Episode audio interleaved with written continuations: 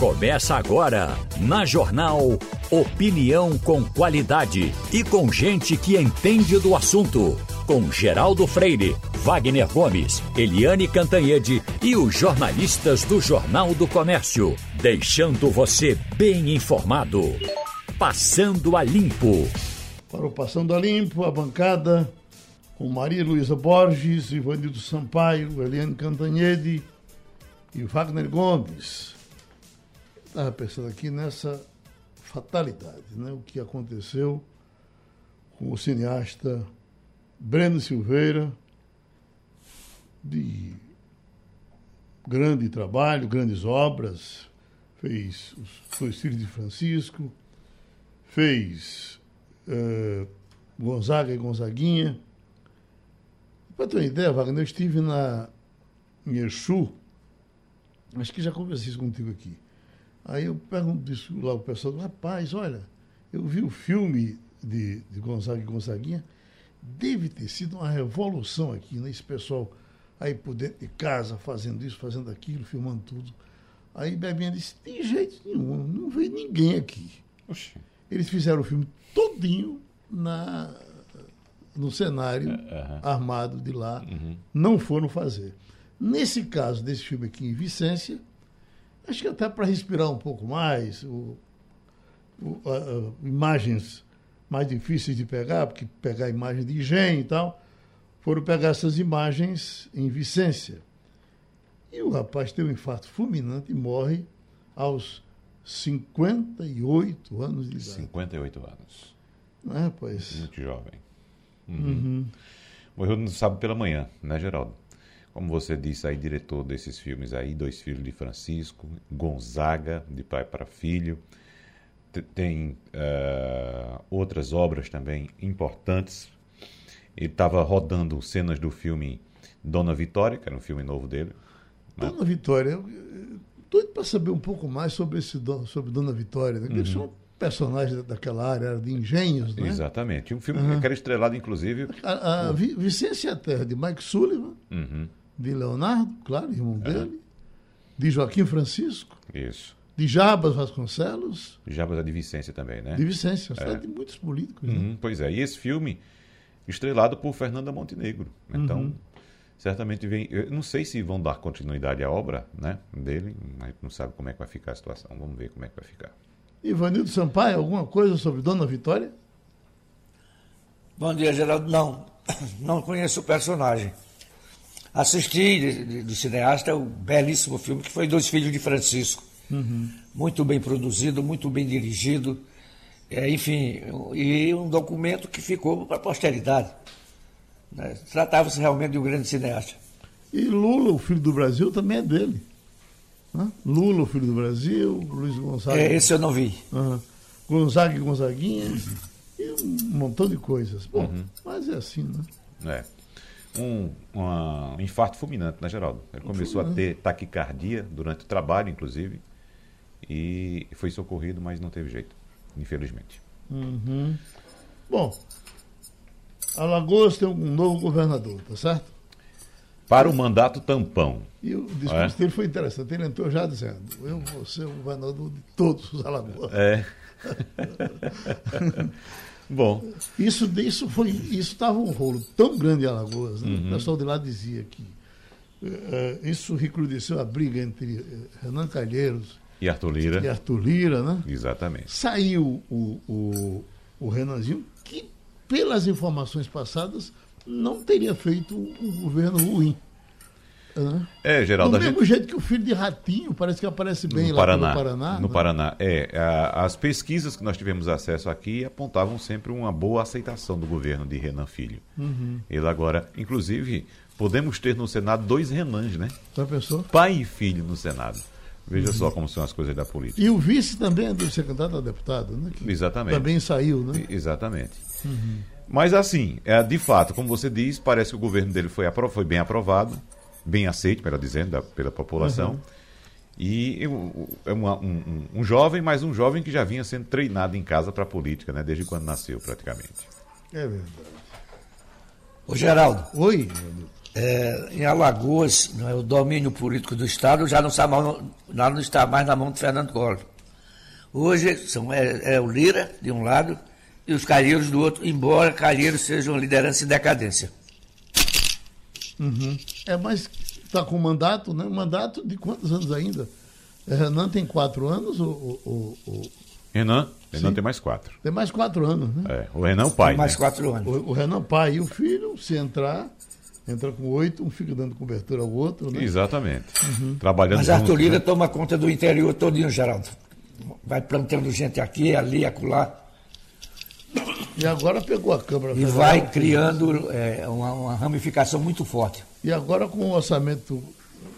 Como é o nome dele? Secreto. Orçamento secreto, né? Orçamento secreto, exatamente. Parada dura. Entrou um senador com uma ação na, no Supremo Tribunal Federal, porque a, a ministra Rosa Weber deu 90 dias para dar a resposta final. Ele entrou com ação agora pedindo que seja considerado inconstitucional o, o orçamento. E esse orçamento. tudo faz crer que é, não é? é. E esse orçamento secreto tem exatamente turbinado, Geraldo, essa, essa força de Arthur Lira em Alagoas. É, várias informações já foram é, divulgadas apontando que ele privilegia, como todos os políticos fazem, na verdade, suas bases eleitorais, aquele grupo que o apoia, e isso tem dado, conferido a Arthur Lira muita força em Alagoas. Agora, esse orçamento secreto, como divulgamos aqui semana passada, ele não é utilizado somente pelos partidários do governo, não. Pelos apoiadores de Jair Sim. Bolsonaro. A oposição também está utilizando. Agora, a oposição dá uma chiadinha porque recebe pouco, né? recebe menos, né? Mas assim, vai estar utilizando o orçamento secreto do mesmo jeito. Uhum.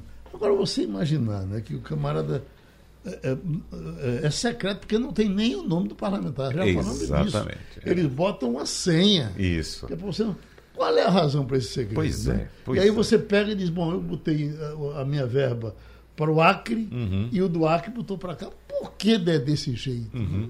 É. Tem que explicar. É, Maria Luísa Pode. Fere completamente o princípio da transparência, né? Que a coisa é. pública exige. É uma das coisas mais basilares mas aqui no, no, nosso lugar, no nosso canto, parece que o que, que é lei só vale para alguns, né? Uhum. Geraldo, eu fiz uma pesquisa rápida sobre quem foi Dona Vitória. Você quer saber? Bom, rapaz. Hum, queria. Dona Vitória é aquela personagem, é um nome fictício. Você lembra de uma, uma idosa que morou uns anos no Rio de Janeiro, na boca de uma, um morro, e ela passou anos filmando o que acontecia, o povo andando de, de fuzil, tiroteio. Uhum. E depois de alguns anos, ela entregou essas imagens à polícia e fez com que fosse presa uma gangue enorme de traficantes. Uhum. Ela, obviamente, não podia permanecer lá. Ela voltou para o interior. Ela hoje não sabe, não se sabe ao certo onde ela mora, mas é, a, a, o filme era de uma, era exatamente tentando resgatar a história dela que hoje vive de, na, na, no programa de proteção da testemunha. Tem alguma coisa a ver com Vicência? Não, ela era Ou de Alagoas. usar o cenário, Eu né? acho que, como é, é, é Alagoas, é, do ponto de vista é, muito zona da mata também tudo mais, eu acho que pela similaridade eles devem ter achado o engenho Jundiá, que era onde estavam filmando, muito propício para fazer a captação. Uhum. Mas, assim, ela era uma lagoana, essa senhora que morou alguns anos no Rio e era revoltada com as cenas de é, tráfico que via no meio da rua. Uhum. E eu me lembro, eu não sei se vocês lembram desse episódio. Na época foi um, um escândalo, porque ela botou uma câmerazinha lá na janelinha dela e era só filmando tudo que estava acontecendo. E tá coisa boa não estava, uhum, né? Exatamente. Enfim. Já agradecemos a participação do deputado pernambucano Luciano Bivar, presidente do União Brasil, que vai conversar um pouco aqui com Maria Luísa, com Ivanildo Wagner Gomes. Eu, só para abrir, eh, presidente, eu queria lhe perguntar sobre a, a, a criação dessa frente, o que o senhor se juntou com outros partidos para criar a terceira via. E saiu muito depressa. E ele pergunta: essa sua saída não, não fuzilou a terceira via? Bom dia, Geraldo. Bom dia, Bom dia Ivanildo, Wagner. Ô, ô, ô, Geraldo, dentro de um princípio assim, bem, eu acho que a gente saiu até tarde. Pelo seguinte, porque todos nós temos um pouco assim de, de sentimento de análise política e de intuição, né? Isso não é nem intuição, que é uma coisa bem óbvia. O MDB, ele não tinha nenhuma condição de, nesse momento de hoje, definir quem era o seu candidato. Está bem estabelecido de que, até um depoimento do, do Renan Calheiro, dizendo que isso aconteceu, esse fenômeno, com um garotinho que queria ser candidato a presidente pelo MDB, e foi até agosto, até os estertores do, do, da data, e, e não conseguiu na convenção. Judicializou e perdeu tá certo? Uhum. Então, a, o MDB até ia acontecer o mesmo processo. O PSDB, você vê nos jornais de hoje, aquela carta do Dória, está implodido. Então, daqueles dois partidos, efetivamente, não ia sair nenhum candidato. O União Brasil entendeu de que nós íamos ficar atrelados a dois partidos que estavam divididos. E a gente, de maneira nenhuma, poderia estar dando esteira a algo que não ia chegar a lugar nenhum. Então foi esse sentimento que fez com que a União Brasil saísse dessas conversas, porque era o único partido que tinha efetivamente uma unidade, tanto da bancada quanto da executiva. E isso foi consubstanciado, você sabe, numa ata eh, formal do partido, onde os 17 membros da executiva, que nós chamamos é, é, comissão instituidora, firmaram por 17 a 0 com esse comportamento. Então, não foi a intenção nossa implodir. Queríamos sim que tivesse forças partidárias é, defendendo o Estado de Direito e uníssono, não só isso. Mas a gente não podia ficar só na retórica. É um momento crucial que vive o país e nós resolvemos caminhar sozinhos porque temos, para isso, temos luz própria tá certo? Então não tem porquê estar tá atrelado a uma âncora, a uma bola de ferro que não ia nos levar a lugar nenhum. Não ficou nenhuma sequela uh, entre o senhor e aqueles que começaram as reuniões? Não, em absoluto. Tanto é que eles sabem perfeitamente. Eles sabem das dificuldades que vão encontrar.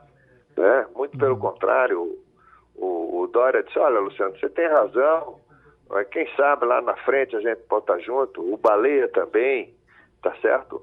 Todos estão uhum. tão conscientes de que eles vivem problemas internos e que a gente não tem nada a ver com isso. E eu não posso nem me meter, uhum. porque seria é, uma ingerência no partido alheio. Wagner Gomes? Presidente, qual é a leitura que o senhor faz para o cenário eleitoral que se avizinha? Alguns analistas, na verdade, a maior parte dos analistas com os quais a gente conversa aqui, apontam que não há nenhuma possibilidade de vingar uma candidatura de terceira via, que nós teremos uma decisão mesmo sobre o próximo presidente entre os dois atuais pré-candidatos que lideram as pesquisas. Qual a leitura que o senhor faz desse cenário? O senhor acha que há a possibilidade de um nome ainda surgir aí no cenário e despontar? Ô Wagner, deixa eu te falar uma coisa em termos de pesquisa, tá?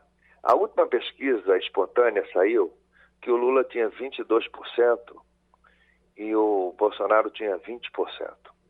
E isso é recorrente, qualquer pesquisa que você faz nesse sentido. Quando você estimula, é natural que um passou 13 anos no poder e o outro está todo dia na televisão porque está com poder. Então, quando você estimula, os números sobem um pouco. Mas, na verdade, o que é que nós consideramos? Nós consideramos que tanto um como o outro é uma grande bola de espuma, tá? E nessa bola de espuma, dentro tem uma, é uma esfera apenas de uma bola de golfe. Se você fizer uma divisão matemática, aritmética, que cada uma tem 25%, ou seja, 75% é contra eles, porque 25% diametralmente um não vota no outro. Nem o Bolsonaro vota no Lula, nem no Lula vota no Bolsonaro. Então você tem 50 de indecisos e 25 de um ou outro antagonista. Então 75 contra 1.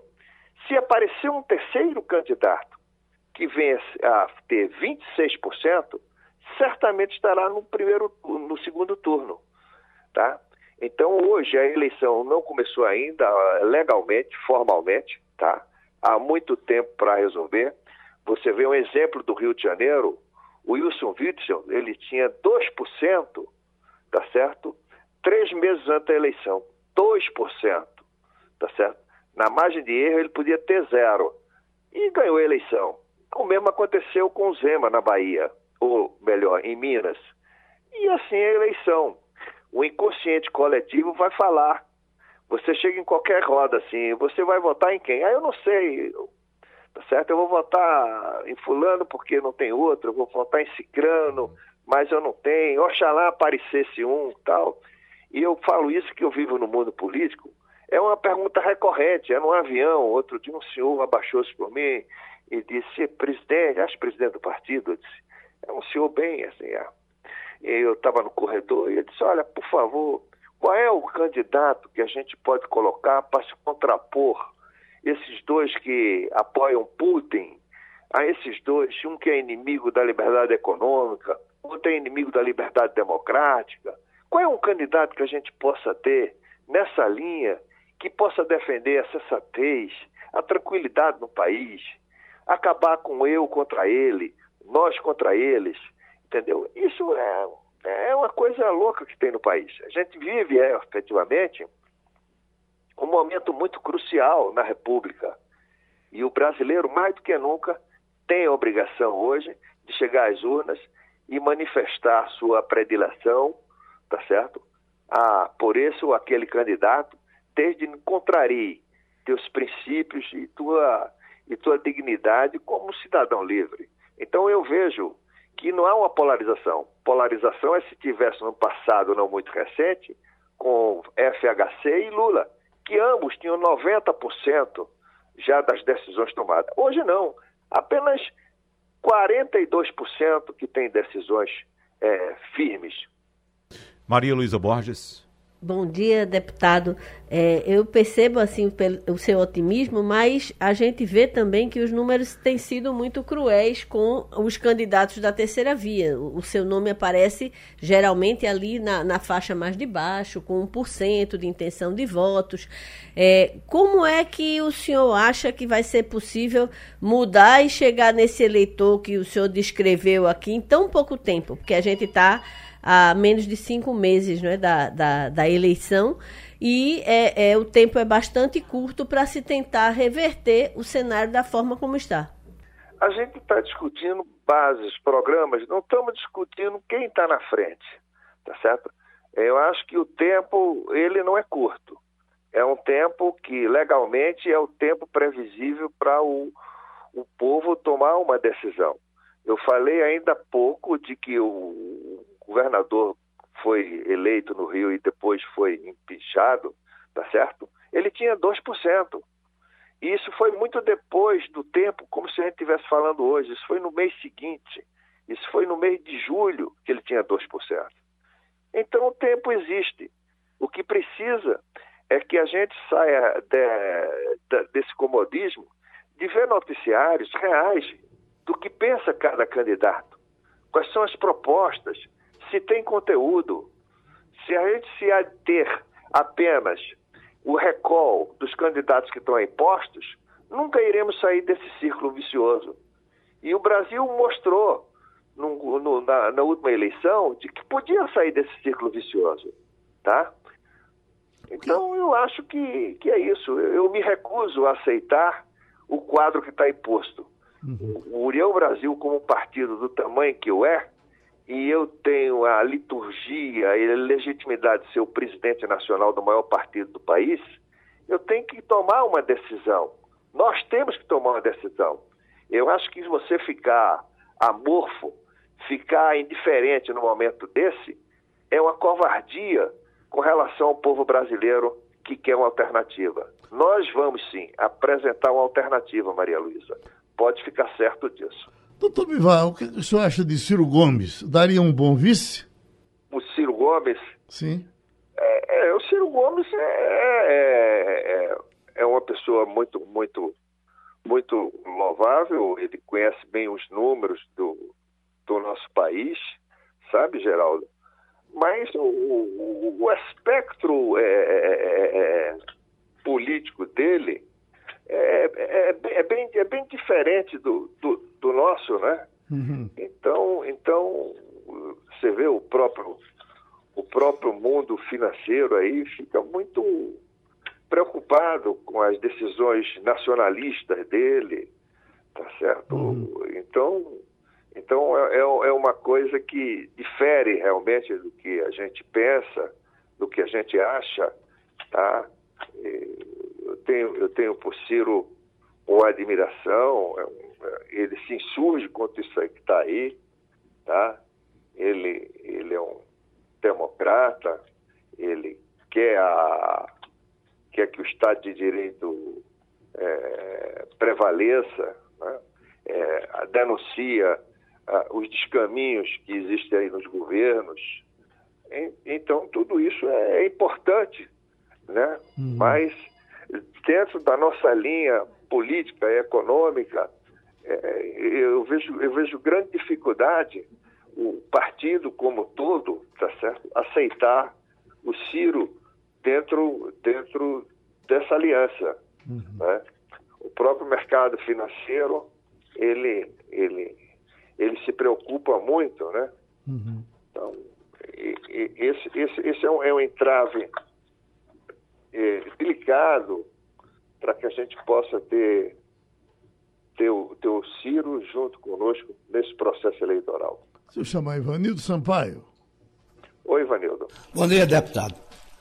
Bom dia. O senhor tem aparecido na televisão, em sessões de seu partido, defendendo o imposto único como a solução de todos os problemas do país. A gente sabe que o fórum para se discutir política tributária é o Congresso Nacional. Que uhum. o senhor, como eh, parlamentar, não tomou essa bandeira no Congresso, não defende isso no Congresso? Ivanildo, eu defendo aí, tenho, e tem ainda uma PEC agora, recente, agora como deputado recente. E defendo isso desde há 20 anos atrás. Há 20 anos atrás, tá certo? É, o imposto único não foi uma coisa feita agora, não. Tá?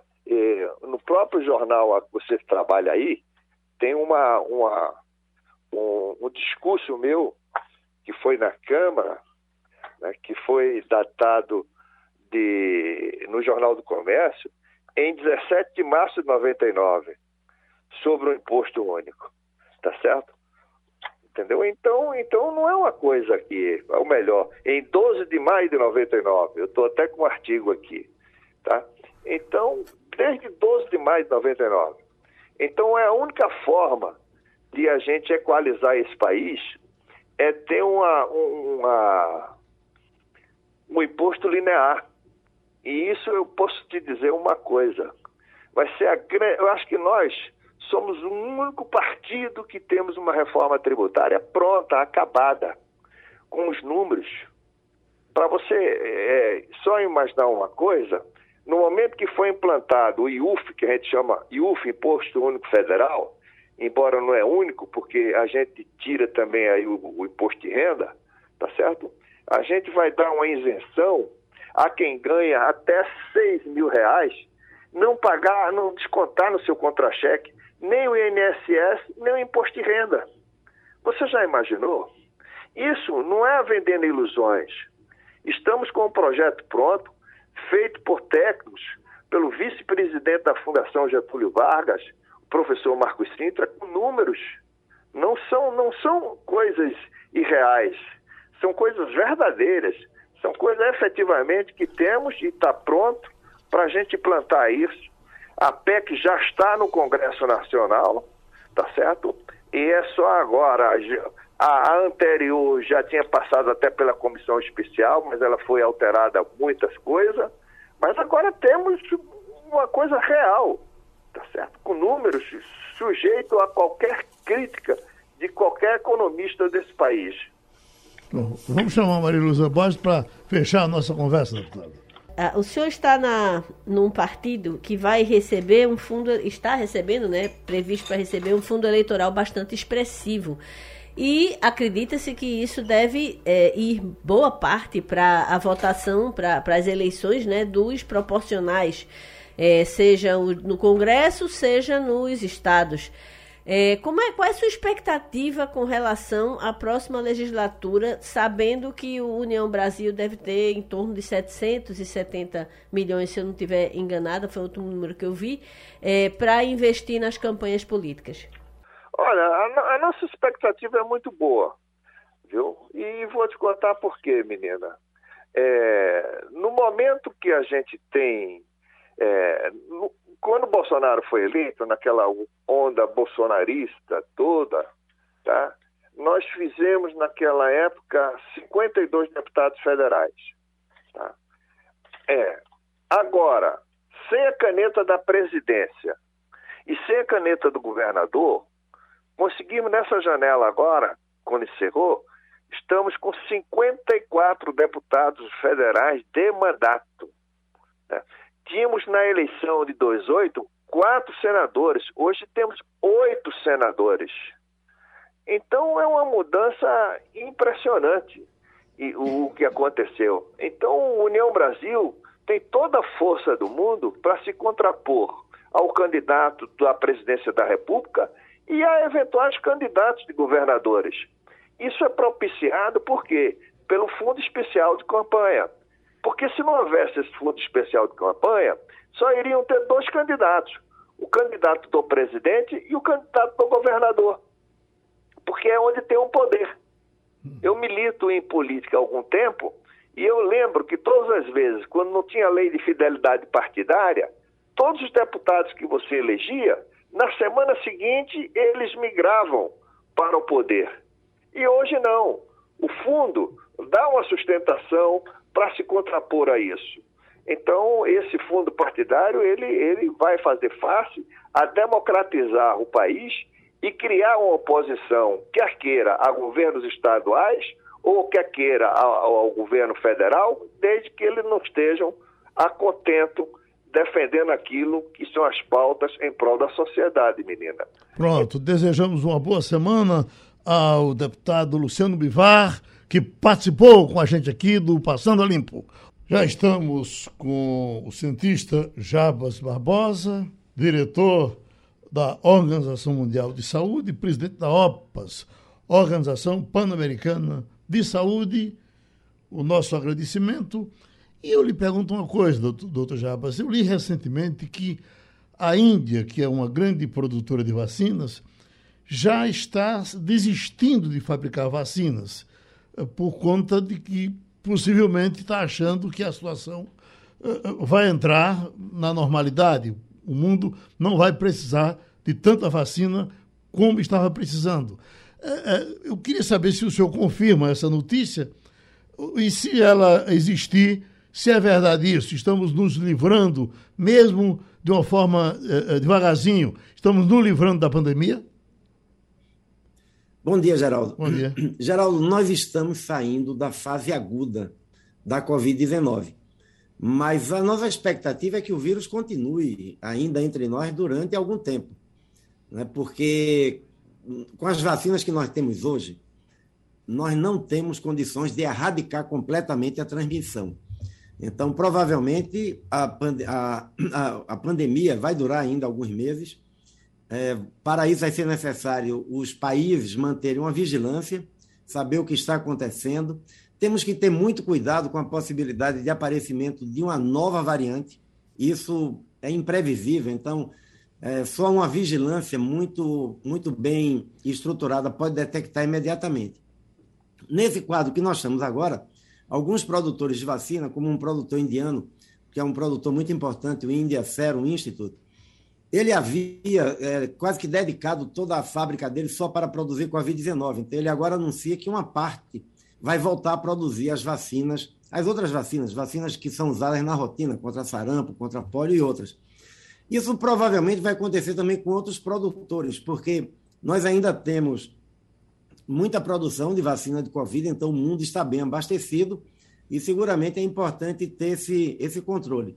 Agora, é importante também, Geraldo, lembrar que ainda há casos e ainda há mortes pela Covid-19, principalmente naqueles grupos mais vulneráveis: idosos, pessoas que têm doenças crônicas, pessoas que têm algum comprometimento do sistema imunológico. Essas pessoas precisam continuar com seus cuidados, precisam completar sua vacinação, tomar a terceira dose, onde está recomendado. Ou seja, é muito importante continuar se protegendo, porque ainda acontecem todos os dias mortes pela Covid-19. Ivanildo Sampaio. Bom dia, doutor Jarbas. Eu, como homem do terceiro mundo, continuo preocupado com as doenças do terceiro mundo. Principalmente dengue e chikungunya, porque já fui vítima das duas. Eu pergunto ao senhor por que até hoje não existe uma vacina para essas duas doenças. É porque são doenças do terceiro mundo, não interessam aos grandes laboratórios. Qual a razão disso? Bom dia, Ivanildo. É uma excelente pergunta. A, a dengue, Ivanildo, é um desafio para termos uma vacina, porque é um vírus que tem quatro subtipos, né? E nós sabemos que muitas vezes você já tem uma infecção por um dos subtipos quando você tem pelo outro, aumenta o risco de fazer uma forma grave da dengue.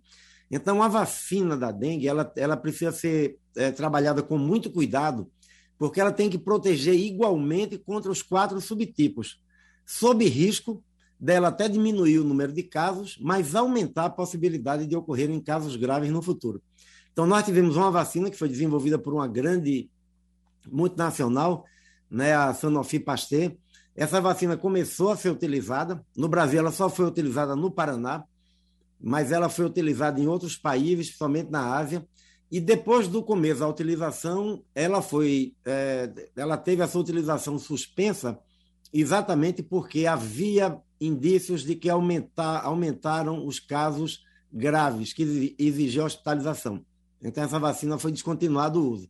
Nós temos hoje no Brasil o Instituto Butantan realiza um ensaio clínico de fase 3 para uma vacina de dengue que foi desenvolvida aqui nos Estados Unidos pelos Institutos Nacionais de Saúde, que são é, os institutos, talvez o maior centro de pesquisa em saúde do mundo. Eles desenvolveram a vacina e doaram para o Instituto Butantan. Essa, esse ensaio clínico, as notícias iniciais é que ela é bem promissora. O ensaio clínico só deve estar completado, eu creio, no próximo ano. Para a chikungunya existem pesquisas, mas ainda não, não tem realmente uma vacina. Você levanta um ponto importante, Ivanildo. Muitas vezes essas doenças que ocorrem nos países em desenvolvimento não atraem tanto interesse dos grandes laboratórios. Né? Mas eu, eu queria registrar que a Organização Pan-Americana de Saúde, nós estamos liderando um, um projeto é, que escolheu dois locais de fabricação um no Brasil, Biomanguinhos, no Rio de Janeiro, que é da Fiocruz, e um consórcio privado na Argentina, que vão desenvolver vacinas com base nessa plataforma tecnológica nova, que é a vacina de RNA mensageiro. São a, a, as plataformas utilizadas pela vacina da Pfizer e pela vacina da Moderna, duas das melhores vacinas que nós temos hoje é, contra a Covid-19. Mas essa plataforma também pode ser utilizada para outras doenças virais como ebola, como influenza, como chikungunya, como dengue, é, como zika. Então, a escolha para trazer essa plataforma nova para a América Latina é exatamente porque ela pode servir de base para o desenvolvimento de vacinas para doenças que são comuns na América Latina ainda e que causam né, muitos casos, causam mortes, causam problemas, às vezes problemas crônicos para as pessoas que têm essas doenças. Ô, doutor Jabas, já que você é presidente da OPAS, no nosso continente, quais os países que mais lhe preocupam no momento? É, países que, inclusive, falam muito pouco, Colômbia, Bolívia, é, estão na situação do Brasil, mais ou menos? Geraldo, é, estão todos os países, eu creio que numa situação melhor. Nós temos uma preocupação particular com o Haiti, né, porque o Haiti é um país que, pela crise, várias crises políticas, econômicas, tem uma situação de muita instabilidade e é o único país das Américas como um todo que não vacinou ainda 10% da sua população. Então, nós estamos trabalhando com outras organizações internacionais no Haiti, com o governo do Haiti, buscando aumentar a vacinação. Não é por falta de vacina. Né? Nós conseguimos doações, inclusive dos Estados Unidos, para o Haiti. O que, o que precisa ser feito mesmo é ampliar a capacidade do sistema de saúde do Haiti para vacinar e comunicar bem para que as pessoas percebam que a Covid é um risco e se vacinem. Então, o Haiti é, no momento, o país que a gente tem a maior preocupação. Os demais, é, esses que você mencionou, Colômbia, mesmo Venezuela, que é, tem, tem, também tem seus problemas, mas está conseguindo vacinar bem, Bolívia e outros, todos estão com um nível de vacinação semelhante é, ao que nós temos hoje no Brasil, o que tem proporcionado uma redução consistente dos casos em toda a América Latina. Maria Luísa Borges. Bom dia, doutor Jarbas. Eu tenho uma pergunta aqui feita pela nossa colega Cíntia Leite, que cobre a área de saúde. O senhor, com certeza, já deu várias entrevistas a ela. É, a gente teve na semana passada uh, um caso positivo de sarampo no estado, em uma criança. E há, muito, há muitos anos a doença era considerada erradicada. Apesar de se falar é, de contraprova, que, que teria que se fazer uma contraprova para ter certeza se é sarampo mesmo, essa, é, é, esse dado, essa novidade, ela preocupa? Qual é o risco? O que é que pode ter feito uma doença erradicada ressurgir? Obrigado pela pergunta, sem, sem dúvida, que, que preocupa. Né? As Américas, como um todo, a gente tinha conseguido a certificação de eliminação do sarampo.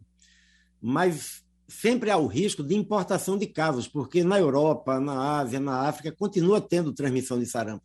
Então, os países têm que manter sempre alta cobertura vacinal, 95% pelo menos de vacinação de menores de um ano, e uma vigilância epidemiológica forte para identificar rapidamente um primeiro caso. Em 2018, Infelizmente, nós tivemos na região três surtos: Brasil, Venezuela e Estados Unidos. Felizmente, tanto da Venezuela como dos Estados Unidos foram controlados em menos de um ano, o que aí permite o país manter o certificado de eliminação. O do Brasil, o Brasil fez uma grande campanha de vacinação em 2019, reduziu muito a transmissão, mas ela ainda persiste. Né? Nós temos ainda alguns casos em Roraima, tivemos casos em São Paulo, poucos casos, mas que demonstram que ainda existe grupos de pessoas que onde a cobertura vacinal é baixa. Né? Caso em Pernambuco também chama atenção para isso. É, a Secretaria Estadual de Saúde está tomando já as medidas né, de, de contenção, de ampliar a vacinação. É muito importante que as pessoas vejam se há atraso na vacinação dos seus filhos, porque durante a pandemia, na verdade, durante aqueles momentos de pico, as pessoas ficaram com medo de ir nos postos de saúde, a gente teve unidades de saúde que tiveram sua capacidade reduzida, porque os profissionais foram para os hospitais de campanha, para as áreas de emergência. É, então, a nossa estimativa é que até 23% das crianças estão com algum atraso de alguma vacina no seu calendário. E isso é um risco, porque, de novo, a gente só pode considerar uma situação tranquila quando uma doença é erradicada no mundo inteiro. É o caso da varíola. Varíola, ninguém mais tem preocupação com varíola, não precisa vacinar. Mas no caso do sarampo e da polio, só para citar duas das mais importantes, apesar de nós não termos polio nas Américas há muitos anos, ainda tem polio. Nós tivemos casos recentes no Malawi, né? tivemos casos na África, tem casos no Afeganistão e Paquistão ainda. Sarampo ainda tem muita transmissão. Então, é preciso fazer essa avaliação. Né? No caso de um sistema descentralizado como o sistema brasileiro, os municípios têm que, têm que olhar seus dados, ver quais são os bairros onde não a cobertura vacinal não está boa, quais são as estratégias que devem adotar, abrir a unidade no sábado, é, abrir no domingo, porque muitas vezes a, a, a, a, família não, não pode levar a criança durante a semana. Então, é, é preciso olhar bem quais são as barreiras que existem, porque é, nós não podemos permitir que essas doenças voltem. Né? O sarampo é uma doença que em algumas crianças pode evoluir, pode proporcionar que depois surja doenças graves, como a pneumonia bacteriana, que pode inclusive levar à morte, principalmente crianças naquelas famílias mais vulneráveis. Wagner Gomes. Por falar em criança, doutor Jarbas, a nossa preocupação agora está em torno dessa chamada hepatite misteriosa. Né? E uma pesquisa realizada pelo Centro Europeu de Prevenção e Controle de Doenças aponta uma possível associação entre os recentes casos dessa hepatite e infecções causadas pelo adenovírus 41. Esse microorganismo foi identificado na maioria dos casos registrados no Reino Unido, na Europa e também nos Estados Unidos. E há outra linha de investigação apontando que eh, poderia estar ocorrendo também uma infecção prévia de Covid-19, sendo apontada como responsável por esse surto dessa chamada hepatite misteriosa. De que forma a Organização Pan-Americana de Saúde está acompanhando esses casos, doutor Jarbas? É, obrigado pela pergunta. É uma doença que vem causando inquietação. A, a OPAS, como o, o escritório regional das Américas, né, da Organização Mundial da Saúde, nós temos acompanhado esses casos, apoiado os países que já identificaram casos na investigação. A, as causas não estão completamente é, elucidadas, né, esclarecidas, porque nós sabíamos que o, o adenovírus geralmente ele não, não produz né, hepatites graves em crianças que não têm alguma deficiência imunológica prévia. O que chamou a atenção nesses casos é que eram crianças que não tinham doenças imunológicas prévias. Então, nós temos algumas hipóteses que estão sendo testadas, ainda não sabemos é, exatamente a causa. Há cientistas no mundo inteiro é, trabalhando para identificar. O que chama a atenção e o alerta que foi feito a todos os países é que, nessa condição, toda hepatite viral aguda né, em criança, ela deve merecer uma atenção especial para identificar rapidamente se há esses sinais de agravamento, enquanto se analisa é, o, que, o que pode ter originado essa, essa situação. Felizmente, algumas hipóteses que se levantaram no começo. Ah, talvez isso seja associado com a vacina. Não é associado com nenhuma vacina, né? muito menos com a vacina de Covid-19. Os casos no Reino Unido foram bem investigados. Não, a grande maioria das crianças não tinha tomado é, vacina é, para a Covid-19, o que é bom porque elimina outras notícias falsas que começaram a sair associando esses casos com vacina de Covid. Não tem nenhuma relação. Essa hipótese já está descartada. As hipóteses que se trabalha é a do adenovírus, mas buscando identificar por que é que agora o adenovírus causou essa hepatite tão grave é, que nós sabíamos que poderia causar em, em crianças imunocomprometidas, causou agora nessas crianças que eram previamente sadias. Então, é alguma associação contra o vírus, alguma condição que essas crianças tinham, isso é o que está sendo estudado. São casos é, raros, né, mas que, por serem tão graves, merecem atenção de toda a rede assistencial. Quando identificar um caso de hepatite é, aguda em uma criança, é preciso tomar todos os cuidados, acompanhar, fazer a notificação para que isso possa ser devidamente acompanhado e atendido. Pronto, doutor Jabas. Pernambuco, seu estado e nós aqui do Passando a Limpo, agradecemos a sua participação. Já estamos com a Eliane Cantanhede. Eu estou vendo agora, Eliane, aqui no telão, uma manchete. Bolsonaro diz que Salcida tem carta branca para Petrobras. Como é que ele dá carta branca a Salcida se nem ele tinha carta branca para resolver os problemas da Petrobras? Bom dia, Geraldo, colegas ouvintes. Exatamente, né? Nem o presidente da República pode dar uma canetada e demitir o presidente da Petrobras. Pode arranjar um jeito de trocar o presidente, mas não pode interferir nem na política de preço, nem nas questões internas da Petrobras. Aí o que, que o Bolsonaro faz? O Bolsonaro diz: ah, isso aí é com saxida. Olha, tem preço alto, ah, a culpa é do saxida. Ah, tem, tem é, Covid, ah, a culpa é dos governadores. Ah, tem não sei o que, vacinar, é o Supremo que não deixa. É o saxida é o novo antiparo do presidente Jair Bolsonaro, porque ele não vai fazer muita coisa não, viu, Geraldo? Uhum. Ele está lá, é o terceiro, é, é, a quarta mudança né, do presidente Bolsonaro, porque já teve três, já está no terceiro presidente é, da Petrobras, já está no segundo ministro de Minas e Energia e pronto, não, tem o que fazer, né? Hum. Wagner Gomes. Eliane Cantanhede, por falar em carta, vamos falar da carta de Dória, né, ao PSDB nesse fim de semana. A gente, inclusive, ouviu agora há pouco o presidente da União Brasil, Luciano Bivar, que ainda tem esperança de que surja um nome na chamada terceira via para disputar a eleição aí contra Lula e Bolsonaro. Mas, em relação a Dória, o que é que o PSDB vai conseguir fazer? Vai conseguir se unir ou vai seguir desunido, hein, Eliane? Olha, é, é engraçado, porque essa semana está previsto o casamento do ex-presidente Lula com a Janja, né? Três dias de folga e tal. E aí o meu amigo Raíssen Abac, que é jornalista também lá de São Paulo, ele diz que é o, o Lula vai casar e a terceira via vai se divorciar. O, o Dória, o João Dória, ex-governador de São Paulo, ele é muito, vamos dizer assim, ele é um guerreiro e ele é resiliente, ele resiste às pressões. Na prefeitura de São Paulo, ele lutou contra o PSDB inteiro e ganhou em primeiro turno, o que é praticamente inédito em São Paulo. Ninguém ganha a prefeitura de São Paulo em primeiro turno. Depois no governo do estado, ele também enfrentou toda a cúpula do PSDB local e, enfim, foi, foi, foi e se elegeu governador. E agora ele pensa em repetir isso, mas as condições são completamente diferentes. E ele escreveu essa carta no sábado à noite. Eu recebi a carta, já eram, sei lá, acho que nove horas da noite. E era uma, é uma carta dizendo, lembrando que ele foi eleito né, por uma prévia legítima uh, do PSDB, que ele é o pré-candidato do PSDB, que ele não vai abandonar esse osso.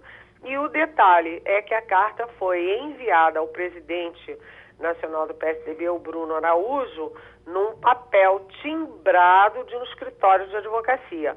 Ou seja, Dória deixando claro que se, como ele diz na carta, tentarem golpe ou tentarem tapetão, que é outra expressão que ele usou na carta, que ele vai levar a questão para a justiça eleitoral. Guerra pura, né?